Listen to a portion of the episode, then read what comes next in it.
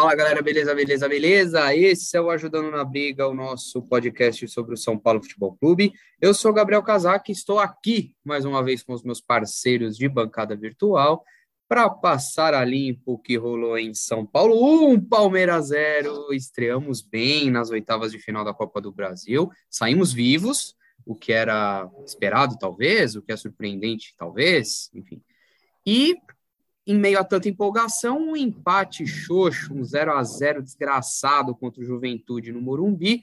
Renatinho, Renato Nunes, meu, Renato Nunes, meu patrão, o que é que só você viu desses dois jogos? Fala, Gabriel, fala, Victor.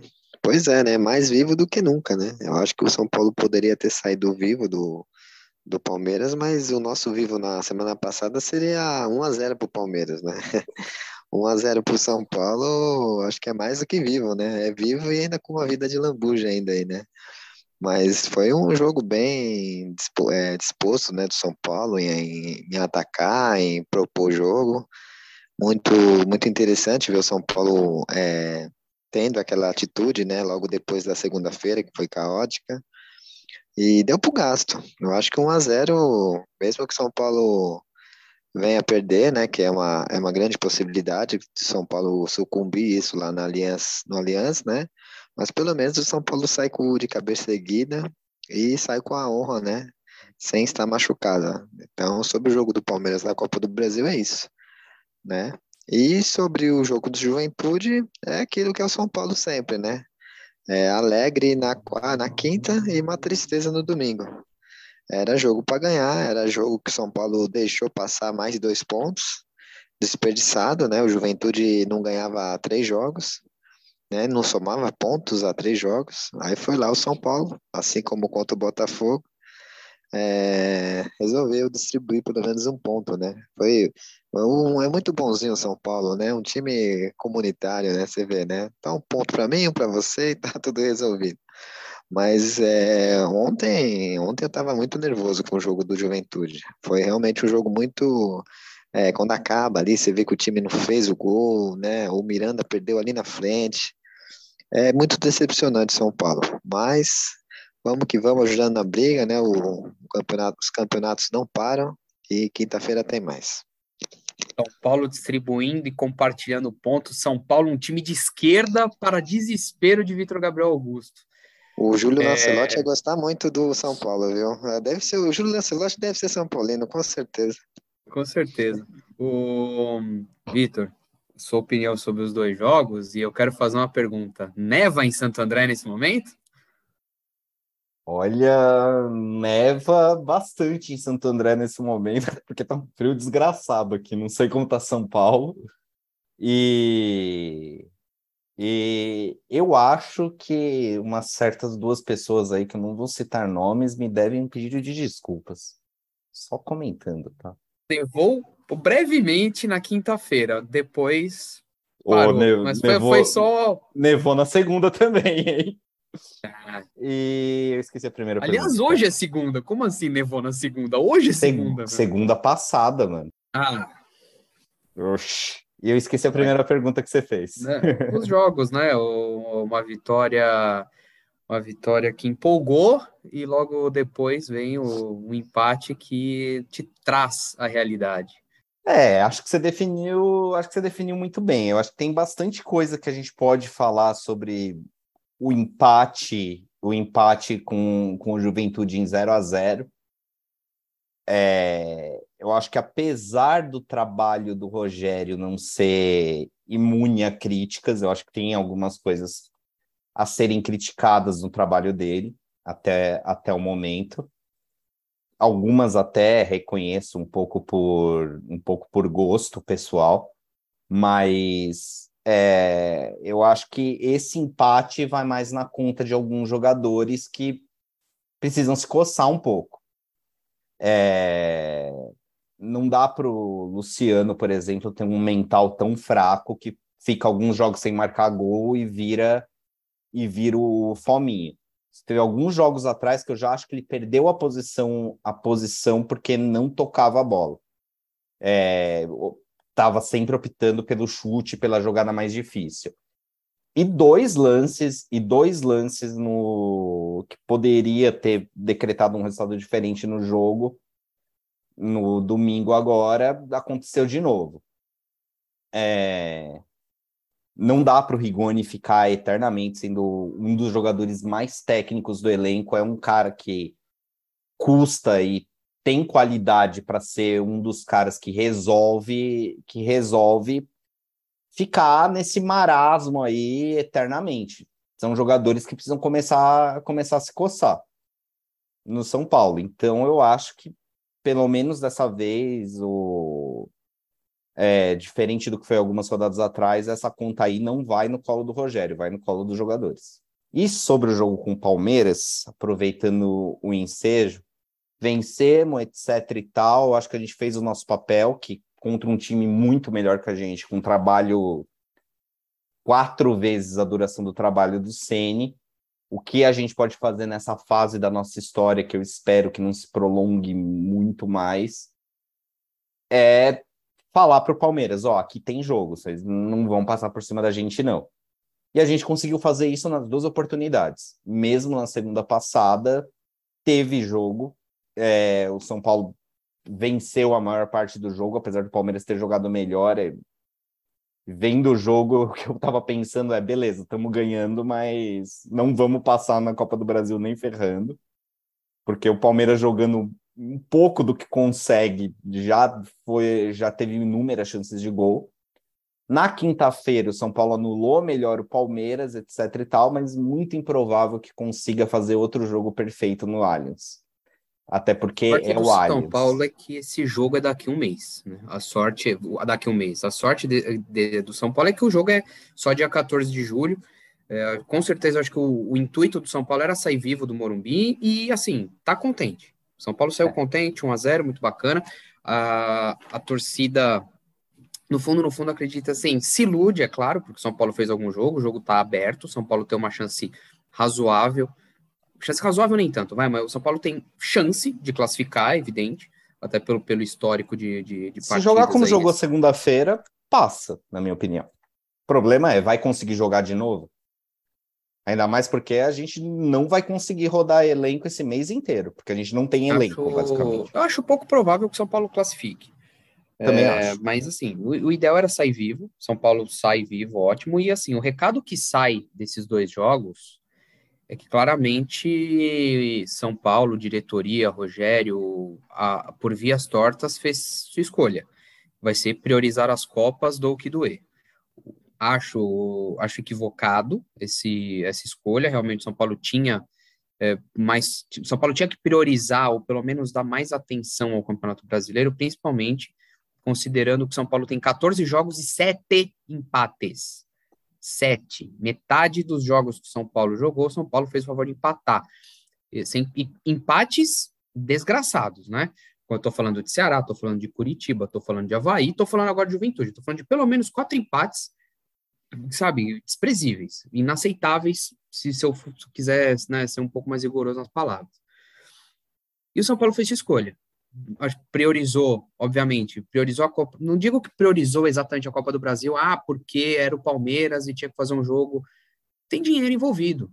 E, e, e a cada vez que você avança de fase, é dinheiro. É, é claro que o São Paulo, né, pega o histórico aí da Copa do Brasil, São Paulo está sempre flertando com, com a eliminação a, a toda rodada, toda, em todo minuto.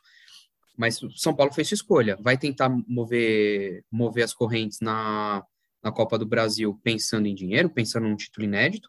Na Copa Sul-Americana, porque é o, um, pro, provavelmente está na cara que é a chance mais palatável de título.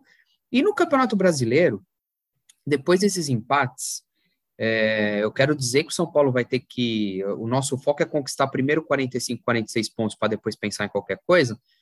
Mas para não falar que eu estou sendo muito alarmante, em vez do São Paulo brigar no G4, o São Paulo agora mira G6 a depender de como as coisas andarem.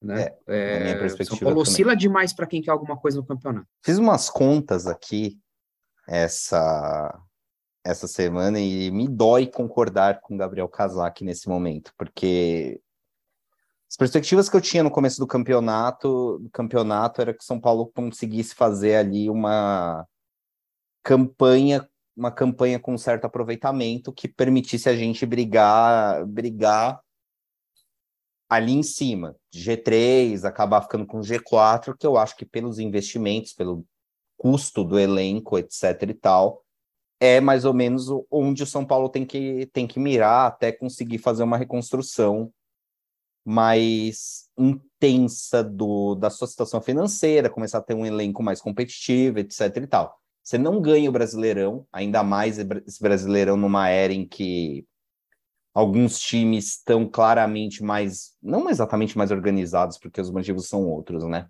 O Flamengo está organizado, o Palmeiras tem tá organizado também, mas teve muita ajuda para se organizar, e o Atlético Mineiro é mais uma das apostas que os brasileiros, que os clubes brasileiros fazem, porque sabe-se qual vai ser o estado do Atlético Mineiro depois que o Micenas achar que já gastou dinheiro demais com isso. Mas, tirando essas questões, essas questões, com um elenco nota 6,5, 7, que é o que São Paulo tem hoje, que talvez seja melhor que isso se alguns jogadores que vêm da base conseguirem evoluir até um nível de jogadores de primeira linha, e nem todos eu acho que têm esse potencial todo, o São Paulo conseguiria fazer uma campanha ali perto dos 70 pontos. Essa campanha eu acho que já ficou para trás. Sobra aí uma campanha que São Paulo não está fazendo no momento, que é uma campanha de mais ou menos 50%, que dependendo do campeonato te leva até um G5 ou não. No atual momento, o São Paulo tem de aproveitamento 45,24% no Campeonato Brasileiro. Essa campanha, se mantida até o final, é, nos leva a 52 pontos, que é mais ou menos, salvo engano, é a campanha que a gente fez ano passado, 51 pontos. Que é uma campanha que, dependendo do campeonato, é meio de tabela ou, ou ali brigar contra o rebaixamento. Mais provável briga contra o rebaixamento, se salvar nas últimas rodadas, aquele drama do ano passado. E não dá para o São Paulo aceitar isso. Tem que começar a reagir. E isso que é problemático, porque qual é a solução fácil para a gente começar a reagir? É complicado pensar, porque, como eu disse, é não acho que seja um problema de trabalho é em casa. Acho que tem que levar mais a sério esses jogos em casa aí, porque e aí jogos contra times menores também, né? Com todo respeito dos outros times, mas os times que que têm um poder aquisitivo menor que São Paulo, o São Paulo tem que chegar lá no, no estádio deles e fazer a diferença, né? Queira ou não queira, é o São Paulo jogando. Então, é, eu acho que essa diferença está aí, entre você saber voltar a dominar dentro de casa, né? não perder pontos, né? Igual é, empatar com Juventude é, é a deixa certa para a mesma receita do ano passado, né? Sem empate, empate, empate. E o São Paulo já tá com essa cara de novo, né? Do empate, empate. Né? A gente passa por um grande problema também que não é só esse, é o é também a falta de, de gols, né? No, no ataque, né? Se, se, se a gente for ver, os últimos gols do São Paulo foram feitos pelo Arboleda de cabeça e o Caleri, como sempre, entendeu? Então a gente não pode ficar sempre dependendo do Caleri. O Arboleda agora também já não está nem mais para fazer os gols de cabeça. É, a gente não pode depender do Caleri sempre, né? A Caleri dependência também faz essa diferença. Né? Por sorte, por sorte, o Miran, o, Patrick ainda voltou a, a jogar bem, né? Pelo São Paulo, né? Fez os três últimos gols aí que o São Paulo é, marcou, marcou mas ainda é muito pouco, né? Sabendo que é, Deus me livre guarde, mas se acontece uma lesão aí com o Calera, alguma coisa, o São Paulo está simplesmente na roça, né? Luciano, Éder, Rigoni, são jogadores totalmente é, é, é fora de forma. É, eu acho que a torcida já botou muita confiança e retorno zero. Então acho que essa mudança passaria nisso aí, ter mais é, cuidado jogando dentro de casa e quando for enfrentar times é, com, men com menos dificuldade, o São Paulo também se impõe e fazer a diferença. Paulo, na verdade, volta, né? Postura, não tem jeito. Se a gente fala aqui que o trabalho é bom, deixa o Rogério, ah, tem que, tem que dar tempo ao tempo e tudo mais, a culpa é dos jogadores. A gente fala, ah, tá, o elenco é limitado, mas, pô, olha o time que o São Paulo fardou ontem contra o Juventude, cara. Pô, aquele time não é capaz de ganhar Juventude? Sério? De Andrei, Rafinha, é, Miranda, Léo, Wellington. O, a meia foi. Não jogou o Neves. Maia, jogou Igor Gomes. Maia, que até ontem era titular. Rigoni, Luciano, Éder, Igor Gomes. E Pô, Patrick. Patrick entrou também. não dá pra. Realmente esse time não, não ganha do juventude? Sério mesmo? Não, A gente tá eu falando de é postura, um- tá? Ah, mas o time pressiona, o time cria e. On- Ontem o time, o contra o Juventude, o time não foi tão criativo, vamos combinar. Teve algumas chances, é claro, teve algum volume, mas não é que o goleiro fez um festival de defesaças, não foi isso. Aliás, vamos falar aqui, vamos, vamos apontar dedos agora. São Paulo, muito, muito do insucesso ontem passa diretamente pelo pé do Luciano, que em 10 segundos matou dois, duas chances clara- claras de gol. Torcida grita o nome do Luciano pelos mesmos motivos errados que gritavam o nome do Luiz Fabiano. Os mesmos motivos errados, e todo mundo aqui sabe do que eu tô falando. E olha que tem em mim, e- e, né? Eu sou, eu sou um corneta do, do Luiz Fabiano, mas no, fina, no final era exatamente isso: era muita briga e pouco futebol. Então, sabe, Luciano também, a gente fica esperando que ele seja aquele artilheiro de 2019, sendo que ele nunca foi na carreira. Então, assim, eu não sei o que a gente está querendo tanto que seja aquele Luciano, sendo que ele nunca foi artilheiro, nunca foi matador, ele sempre foi isso aí. Pouco gol, muita lesão e. Enfim, né? São Paulo perdeu. São Paulo acabou de renovar o contrato quando, na verdade, tinha que ter, de repente, arrumado um jeito de negociar o cara. Mais ou menos, né? O Luciano, na carreira, eu concordo com você, nunca foi esse artilheiro todo, até porque não é um centroavante. Na minha opinião, nem sabe jogar muito bem de centroavante. Mas sempre foi um jogador ali que conseguia somar bastante num time, num time. Uma recomposição mais ou menos de qualidade. Ele recompõe, é um jogador que se doa para o time. Eu acho que isso a gente tem que dar a César o que é de César, que esse time corre, não é um time insosso, etc e tal, mas é e o Luciano ele conseguia te dar alguma criatividade, ele conseguia ali fazer um time que tenha ele ter boas características quando você tem um atacante com presença de área e boas características que você tem um meia, lógico, o Luciano nunca foi um meia, e nunca foi um centroavante. Ele é uma, uma mesbla entre os dois. É mais ou menos igual ao Alexandre Pato, com muito menos qualidade técnica e mais entrega, porque Alexandre Pato não tem entrega nenhuma, é um jogador totalmente blasé.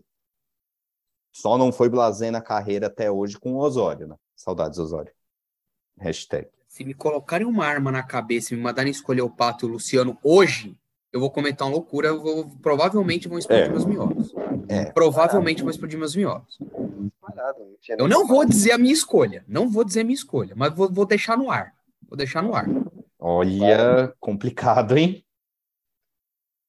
Te diria que se me dessem, que se me dessem essa, essa opção, eu, eu ia apostar no Ganso. Renatinha, o que, que você acha do Odair Hellman no mercado, hein?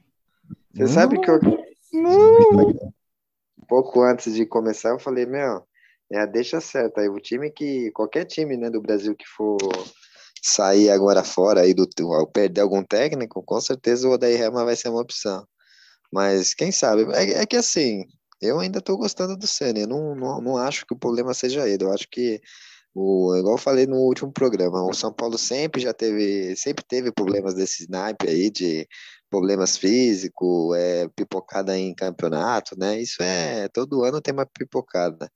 Então eu não acho que São Paulo é, o problema seja o Rogério Ceni, mas isso é, até o final do ano, quem sabe? Quem sabe um Odair Helma, alguma coisa assim, eu, eu acharia interessante, porque dificilmente o São Paulo vai buscar um, um- outro tipo de técnico aí é, fora do Brasil, né? Como foi com o Crespo, né? Então eu acho que o Odair não, ia, não seria uma má ideia. Queria só finalizar é, citando que se o Ceni não for ficar, né, até o final do ano, provavelmente o técnico de São Paulo seria o Alex, né? Esse é o combinado. Acho que o Alex só fica no São Paulo se treinar um profissional no ano que vem. Então eu, eu até fico com na dúvida aí se, se, a, se a diretoria tem essa vontade toda de ficar com com o Rogério, né? Você não queria apo- apostar aí na, nas ideias do, do Alex, né? Que também tá bem turmado lá pela é, lá pela, pela por Cotia, Barra Funda, enfim.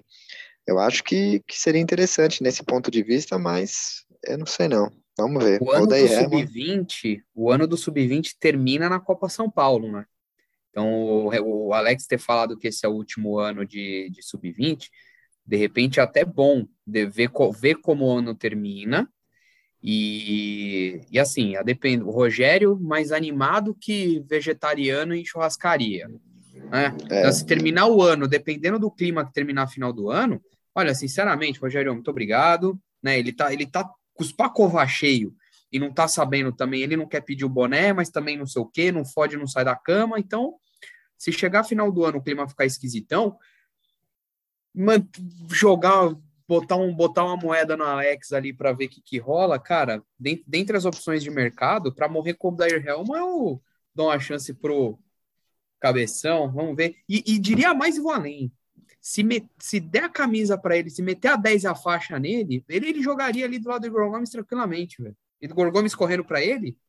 Eu vi recentemente é um, não era uma matéria, é um, uma chamada, um vídeo.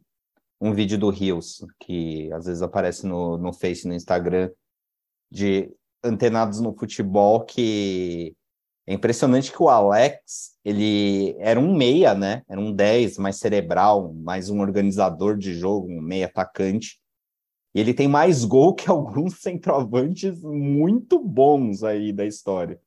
Tem mais gol, por exemplo, que o Wayne Rooney e Thierry Henry, se não me engano, na carreira dele. É, acho que tem algumas explicações aí também por, por, por causa disso, né? O Alex, ele jogou uma grande parte da carreira num, num futebol jogando Paulistão, etc e tal, que você enfrenta alguma, alguns times que o Wayne Rooney não teve oportunidade de enfrentar na vida dele, senão ele ia marcar uns cinco gols por jogo também. Mas de qualquer jeito, mas de qualquer jeito, curiosidade à parte, é, eu acho que Alex, em condições normais de ambiente e pressão no São Paulo, não dura seis meses. Porque, de novo, é um técnico ainda o duraria? aprendendo. O Dair duraria? Sério? Não. O Dair é um erro pior ainda. Entre, entre morrer com o Dair Helman e Alex, beleza, concordo. Questão é, eu acho que demitir o Ceni é um erro.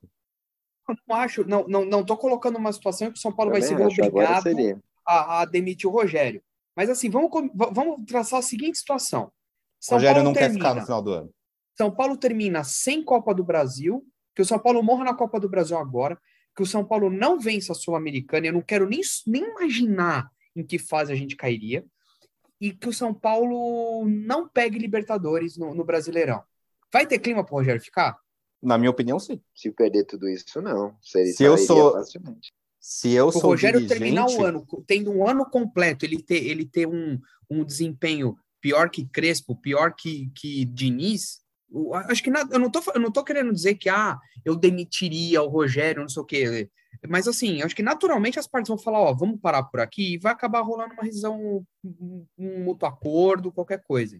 Não duvido.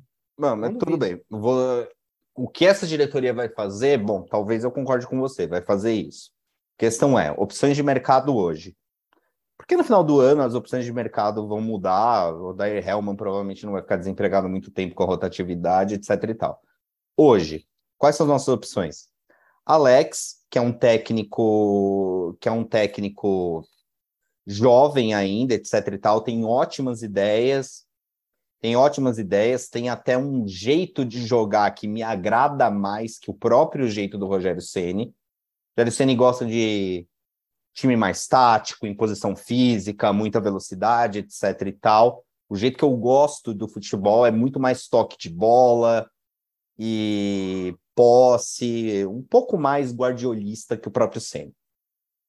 De qualquer, de qualquer forma, é, é um técnico muito jovem, ele vai cometer erros, a torcida do São Paulo não tem paciência. Não teve paciência com o Rogério em 2017.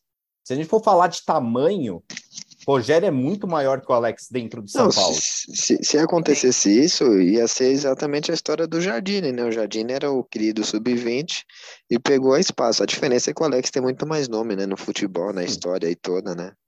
Aí, o Dair. Eu, eu, eu, não, eu posso estar falando besteira, mas eu acho que o que matou o Jardine foi vestiário. Foi vestiário. A, a parte, a, as ideias dele e tudo mais, tinha um monte de cobra criada naquele vestiário, ele não soube lidar. Tinha, tinha Nenê, tinha Diego Souza, tinha um monte de figurão lá, e ele não soube lidar. O Alex, querendo ou não, é boleiro. Ele sabe como as coisas funcionam. De repente, no trato, ele consegue administrar um pouco melhor não a situação, sei, vai ter um pouco mais não. de tato. O Rogério, cara, o Rogério no Cruzeiro foi engolido pelos grandes. O Alex, Sim. querendo ou não, os dois são. Vamos colocar aqui do, no, a seguinte situação: o Rogério e o Alex são caras diferenciados intelectualmente. O Rogério pode ter feito uma leitura é, equivocada do vestiário do Cruzeiro, enquanto o Alex pode estar um pouco mais vivo. Fala assim, tá, ó, com, com, com, os grandes, né, mais ou menos assim, o lance de conversar é outro e tudo mais. De repente, eu acho que o Alex teria, teria mais noção de sobrevivência do que o Rogério. Porque o Rogério é um cara de, de personalidade a querer colocar o. impor As... o jeito dele igual abaixo. As assim. entrevistas que eu vi do Alex até hoje me indicam que ele é mais parecido do que o Ceni com o Ceni do que diferente, tá?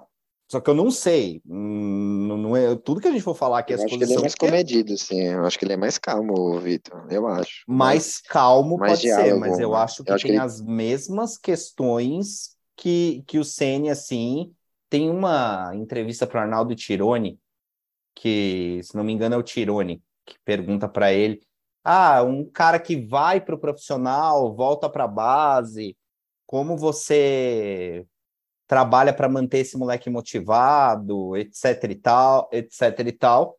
E a resposta e a resposta do Alex foi: eu não trabalho para deixar ninguém motivado cara tá, tá no São Paulo. Se ele não entender que isso é motivação suficiente, não sou eu que tenho que fazer isso. Que é uma fala parecida com algumas que o Rogério já soltou. Ou seja, a minha, a minha impressão é que o Alex tem tem vai ter um trato de vestiário similar com o do Rogério. Entendeu? Tipo, ah, eu tenho as minhas ideias, etc e tal. O que mudaria, na minha opinião, é que tá claro que o Rogério tem muita dificuldade em trabalhar com jogadores que são mais talentosos, tecnicamente melhores e que não são tão aplicados taticamente. Né? Desde o primeiro trabalho no São Paulo, o trabalho no Fortaleza mostra isso também, etc e tal. Acho que o trabalho no Flamengo é uma exceção. Mas também ali no Flamengo ele teve que fazer muitas concessões por causa do vestiário. Eu acho que foi um aprendizado dele na carreira depois do baque no Cruzeiro. E o, e o Alex, eu acho que é o contrário. Ele, por exemplo, o time, o time da base dele continua insistindo em jogar com o Pedrinho, que é um jovem muito talentoso, aquele meia que não existe mais, mas que não é tão aplicado taticamente. Eu acho que essa seria a principal diferença. Mas o Alex vai cometer vários erros quando assumir um time. E Aquela não sei. do bom jogador tem que jogar de qualquer jeito, o técnico que se vire para compensar. O Alex é. mesmo não era um jogador exatamente tático. Ele tinha lá as sonequices dele, mas você dava a bola no pé dele, o cara resolvia. Só que ele tinha que ter alguém para correr por ele, alguém para marcar por ele e tudo mais. E, e, eu acho isso ok. Isso, isso o treinador tem que dar um jeito. Não, eu também acho ok. É, só que não é a ideia do Rogério. Tá? Isso já está muito claro. Tanto é que, se você for pensar, os três jogadores tecnicamente mais privilegiados do São Paulo não estão conseguindo jogar com ele. O... Tô falando do André Anderson, pior dos três, e que também tá ganhando poucos minutos, etc e tal. O que eu Esse acho que é uma André crítica Anderson, severa. Eu cantei a bola, hein? Esse rapaz é maravilhosamente ruim, pelo amor de Deus. Ele, não, ele consegue ser pior que o Alisson, rapaz ruim. Ele é, entrou bem ontem, eu achei. Eu acho. Sim, eu ele acho. entrou errando tudo. Eu achei maravilhoso, velho. Ah, é gás, ali é vontade, ali é vontade. É, uh -huh, eu sei o que, que é. Eu, eu acho que teve pouca, eu acho que teve na, pouca oportunidade ainda, ainda, mas a questão é essa. Não é um jogador tático. Vai ter dificuldade para jogar com, com ele o Rogério. Ele não é nem tático, ele não é nem técnico, ele não é nem rápido, ele não, não é nem habilidoso. É... Ele, técnico ele, ele é. cara, é. é. um, ele é uma versão. Olha, ele é um. Eu, eu, para onde eu olho nesse time de São Paulo, eu vejo o Alisson. O Bruno Rodrigues um... 2022, né? Oi? Bruno Rodrigues, Bruno Rodrigues 2022, 2022, né? Exatamente, é, o, é o novo, nosso novo Bruno Rodrigues. Agora, foi injustiçado. só para falar uma coisa, só para falar que ah, eu tô sendo incoerente, não sei o quê. Se Vossa Excelência Rogério Ceni me termina sem Copa do Brasil, sem Sul-Americana e sem G6, mas, mas não é nem que eu não, de, nem que eu não demita, é justa causa. é justa causa. Só advogado trabalhista fala com propriedade, é justa causa. Tá na CLT. Ah, eu daria mais um ano. Tá na, tá na CLT, é justa causa, não tem conversa. Eu daria mais um ano. Até porque o Rogério herda um elenco cheio de problemas. Alguns problemas eu reconheço, ele potencializou, tá? Reconheço isso. O, como eu disse, o trabalho do Rogério não é impecável, não é sem erros, mas é, o Renatinho falou na primeira entrada dele. Nós temos uma dependência muito grande do Caleri para fazer gol. Beleza. Quem, quem é o reserva imediato do Caleri? Éder. Dá para contar com o Éder? Não dá, cara. E a e a, essa diretoria trouxe o Éder, a revelia do Crespo quando ele chegou e manteve o Luciano ele mais reserva do, do Caleri que o contrário, que geralmente jogam Éder, Éder e Caleri. É, mas num momento e agora não tá dando mais, porque o, porque o Éder parou, parou de entregar fisicamente o que entregava também. Ou seja, o, o, quem, quem é o centroavante reserva do São Paulo? Não tem. Pois é. Então, também dá para botar tudo na, na conta do técnico se ele terminar nessa situação nefasta. Não ganhou a Sul-Americana, não, o que é difícil, tá? Ganhar um título não é tão simples assim. É, teve, teve aquele negócio no Paulistão, mas chegou numa final. Não termina com G6, termina ali no meio da tabela do Brasileirão, que é um ano deprimente para o São Paulo, e morre agora na Copa do Brasil, no, no Brasil. Eu acho que vale mais um ano. Até porque o Rogério não é o problema, o Rogério faz parte da solução. Porque acho que esse é o ponto. Alex, o Dair Helman, esse time nem tem os predicados que um time do Odair Hellman precisa para funcionar. Odair Hellman é um técnico mais parecido com a Aguirre. E esse São Paulo não sabe jogar esticando bola e se fechando atrás. Mesma coisa, vocês vão falar, Mano Menezes no mercado. Não dá, não, não vai encaixar com o São Paulo. Ele teria que reformular o é, elenco é, falta inteiro. Um, falta um ponto até, assim como o Rogério precisaria, né? Jogadores rápidos. Falta. Né? Falta. Esse é um time que só sabe pra, jogar pra com falar em, Para falar em, em, em saída de Rogério, ou é algum estrangeiro ou é Alex. Não tem conversa. Não, não é o Dair, não é Mano, não é Dorival. Só que esse, que... Só que esse é o problema. O Crespo foi engolido pelo quê? Eu não concordei ah. com a demissão do Crespo naquele momento, tá? Ah, Diga-se de passagem. É o problema do Rogério, eu acho. É a zica que tem lá no São Paulo. Não, aí que tá. É zica, não é zica. É incompetência. E o Rogério é alguém que, a cada entrevista coletiva dele, ele dá pancada que tem coisa errada rolando no São Paulo e que desse jeito não dá para ser levado a sério. O São Paulo teve muito azar esse ano, com quatro contusões de tornozelo difíceis. A do, a do Luan não é exatamente tornozelo, mas quatro cirurgias no mesmo ano. É algo raro de acontecer e aconteceu no São Paulo. Então, beleza, tem até uma zica. Só que que outro técnico, só que de qualquer jeito, vai alguém para o DM de São Paulo e é o Triângulo das Bermudas. O cara fica um mês e meio para voltar com qualquer contusão. E o Rogério bate nisso, nisso quase toda entrevista. Que outro técnico, estrangeiro ou não, vai ter tamanho para para botar para botar o dedo na cara da, da diretoria desse jeito? Olha, não vai. Ô, Vitor, o, eu acho que assim, no estrangeiro eu concordo com você, nenhum, né? Porque aí eles ficam muito omissos, né? Você vê até o. Não. Vamos lembrar aí do, do Paulo Souza saindo do Flamengo, o né? O Crespo é foi sabotado. Vamos ser é, claro tudo, aqui. Esses Falaram estrangeiros só, sofrem sabote, sabote fácil aqui de, do, do, do, dos times brasileiros. Mas aí, só, só para completar, o Alex, eu acho que talvez não também não ia aceitar qualquer coisa, não. Eu acho o Alex um cara muito correto, assim. Não sei se eu não conheço ele, né? Mas pelo que eu vejo em entrevista, documentário dele, eu vejo um cara muito lúcido, né? Um cara muito entendido do, da área futebolística. Sim. Então talvez eu acho que ele não ia deixar passar, não. Eu acho Mas que ele, ele também botaria, botaria. Mas ele ia ter o... tamanho? Ele ia ter tamanho para isso? Porque, porque é o seguinte, o Rogério tem um tamanho no São Paulo, o tamanho de um titã. Merecidamente pelo que ele construiu como jogador e como São né? Paulino. E de qualquer jeito, esses resultados ruins uh, sobra nele. Tem, tem vozes na torcida falando: ah, esse técnico não dá, professor Pardal e o caramba quatro. Imagina alguém sem o tamanho do Rogério e para você explicar que, ó, Não é bem o trabalho, o trabalho está sendo feito. O problema é um DM que não funciona, é 10 desfalques, etc e tal. Discutindo no Twitter esses dias, um cara falou: ah, não vem com esse papinho de que os jogadores estão fazendo falta. Pô, se jogador não faz falta, o que faz falta num, num time? Entendeu? E é, e é por isso que eu tô falando, um técnico estrangeiro, existem ótimos técnicos estrangeiros. Um técnico eu adoraria ver no São Paulo. Não, tirando o Osório, que todo mundo sabe que eu sou vivo do Osório. Mas é, Gabriel Heinz seria um técnico muito bom para o São Paulo, porque é um cara que trabalha com base, etc e tal, desenvolve jogadores. Seria um, um nome ótimo para a reconstrução do São Paulo. Mas funcionaria aqui, ou que nem aconteceu com o Crespo, iam chegar para ele e falar: ó, oh, Paulistão, hein? É o título mais importante da temporada. Vai com tudo no Paulistão, depois do resto da temporada a gente vê o que faz. E o que acontece? O cara é demitido quando, quando o time não tem perna para jogar o Brasileirão. Por um planejamento totalmente burro da diretoria. Ou, eh, ou seja. em planejamento, Renatinho, falando em planejamento, vamos falar agora de, de tabela.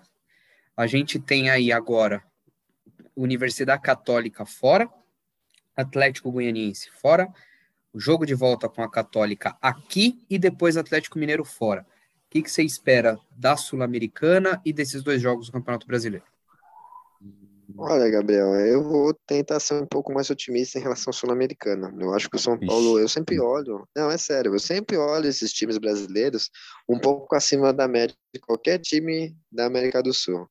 Né? Tirando os argentinos ali, que até o River está se reforçando, o Boca também que deu uma melhorada, o Racing também que meteu uma goleada aí. Tirando os times da, da Argentina, que eu mesmo assim, ainda acho que os times brasileiros muito mais prontos que eles, eu acho que o São Paulo consegue sim fazer um jogo de igual para igual com a Universidade do Chile. Né? Você pega a tabela do, do Chile, é, uhum. é, é, católica do Chile, eles não estão tão bem assim, né? É, no campeonato, passaram por uma crise recentemente. Então eu acho que não seria absurdo São Paulo tentar fazer um bom jogo. É, não precisa ser goleado, nem humilhar o time, mas fazer dois jogos decentes que, garante, que garante a vaga aí para as quartas. Então eu vou ser mais otimista em preparação é, do jogo da Católica. Já no brasileiro, acho que é mais ou menos aquilo que o Gabriel falou mesmo, o perigo que o São Paulo está correndo é, com essa despencada aí na tabela. Né, o São Paulo, há três rodadas, estava lá no topo, no pelotão de cima. Passou três, não está mais.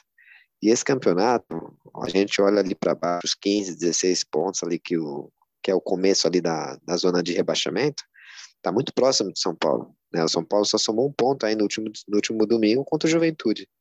Aí você vai pegar Atlético Goianiense, que está jogando bem dentro de casa. Fez uma virada, inclusive, em cima do Juventude. Ganhou, de, de, se eu não me engano, de 3 a 1 semana retrasada do próprio Juventude. Né? O Juventude saiu na frente, eles viraram. Foi um show o jogo do Atlético Goianiense. Então é um time perigoso, é um time que vem bem comandado. Tem lá aquele Jorginho lá que distribui bem a bola. E tem o Atlético Mineiro que não tem nem que comentar também a dificuldade que vai ser jogar contra o Atlético Mineiro. Então, é, eu acho assim, o, empate nesses jogos seria interessante, né? Mas depois dos empates e da derrota do Botafogo e, da, e do empate com o Juventude, é, eu acho que o São Paulo vai ter que se esforçar mais para tentar levar pelo menos os três pontos aí, um desses dois jogos.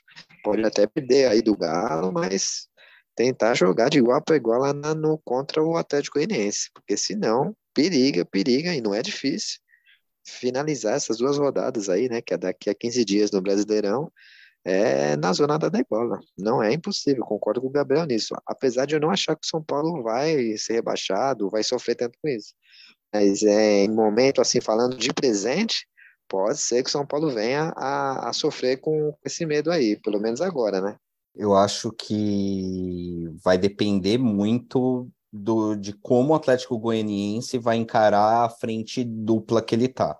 Tripla, na verdade, né? É, tem chance de passar de fase na Copa do Brasil ainda, empatou com o Goiás no Clássico do Centro-Oeste no, no jogo de ida, mas empatou em casa. Mas isso aqui é para daqui um mês, né? Só que a gente deu uma certa sorte que a gente enfrenta o Atlético Goianiense agora e a tabela do Atlético Goianiense é ruim, porque tem dois jogos contra o Olímpia, decide em casa também, igual nós. em, em comparação que eu acho o Atlético Goianiense um pouco inferior ao Olímpia, ao Olímpia do Paraguai, e o São Paulo eu acho um pouco inferior à Universidade Católica do Chile.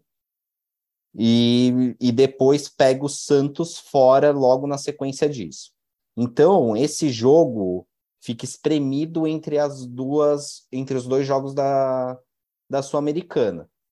Questão é, é, ele provavelmente não vai conseguir jogar com força máxima em todos os jogos e o reserva Atlético Goianiense é meio complicado. Teve, inclusive, perdeu o principal, perdeu os dois principais centroavantes dele recentemente.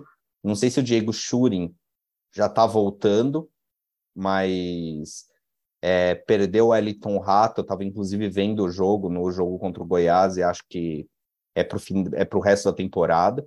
E o Wellington Rato era o artilheiro do, da equipe no ano. Então, contra o Atlético Goianiense, a chance de conseguir uma vitória fora de casa. São Paulo vai conseguir ou não, vai depender de muita coisa, inclusive de que jogadores a gente vai ter à disposição para jogar, porque, como eu disse, eu acho o titular de São Paulo um pouco melhor que a Universidade Católica. Mas se não jogar com tudo, se não jogar com a mesma entrega, a mobilização que jogou contra o Palmeiras, eu acho complicado. E outra, a Católica recentemente trouxe de volta o Ariel Roland, que foi o técnico dos tempos recentes áureos dela, e está tentando se reconstruir um pouco. É um time com bons jogadores e que não e que o trabalho do técnico estava funcionando. E agora o Ariel Roland, o Ariel Roland voltando, eles têm esperança que isso dê certo. Acabaram de contratar um reforço, o Isla, né? Saiu do Flamengo e foi para a Universidade Católica. E o último jogo meteram um 3 a 0 ou seja, parece que o time começa a voltar a se encaixar. Mas acho que o São Paulo tem totais condições de ir no Chile, voltar com um bom resultado e resolver no Morumbi. Mas a gente ganhar uma data, eu acho muito difícil. Paulo contra a Católica, a expectativa é de classificação. Ah, que, Não, dado, tem que se classificar. O nível do, dado o nível de futebol deles lá, que não sei se São Paulo ganha, porque o desempenho fora de casa do São Paulo é medonho, mas volta, volta vivo e deve classificar aqui. Acredito que o um empate lá, uma vitória aqui. Contra o Atlético Goianiense, mais uma vez, e mais dois jogos fora de casa no brasileiro, considerando que o São Paulo já. É, que o São Paulo tem uma certa predileção por empates e por jogar muito mal fora de casa.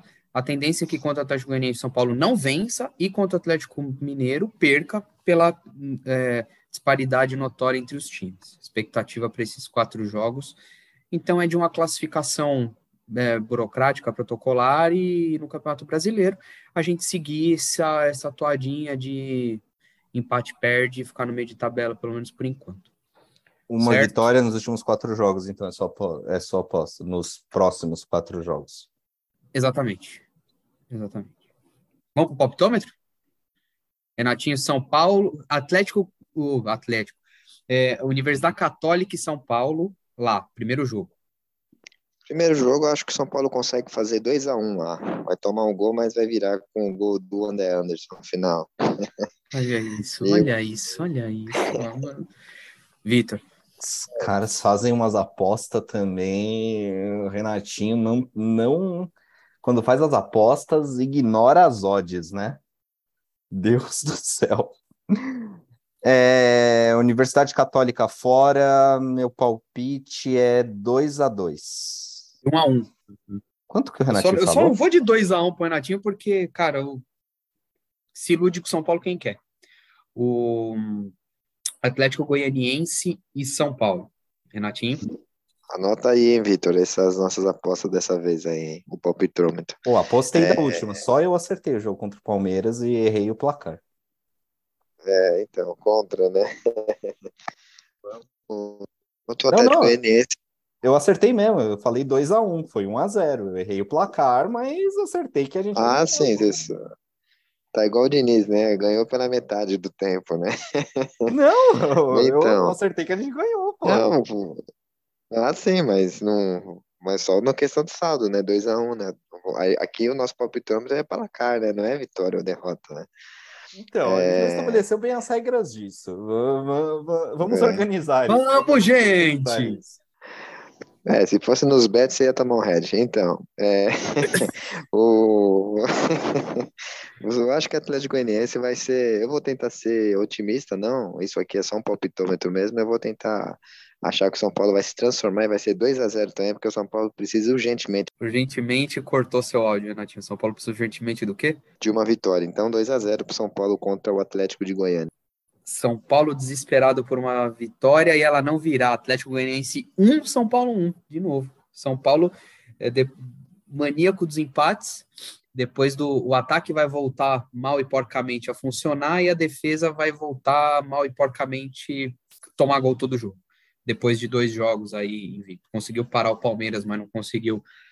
Quase não foi exigida pelo Juventude, né? Mas o ataque também parou. Então o ataque vai voltar um pouquinho, a defesa vai voltar um pouquinho à normalidade. O ataque funciona bem, a defesa funciona mal, que aparentemente é a normalidade do time. Vitor? São Paulo 2, Atlético Goianiense 1. Daí temos o jogo de volta da Copa Sul-Americana, Renatinho. É, o jogo de volta.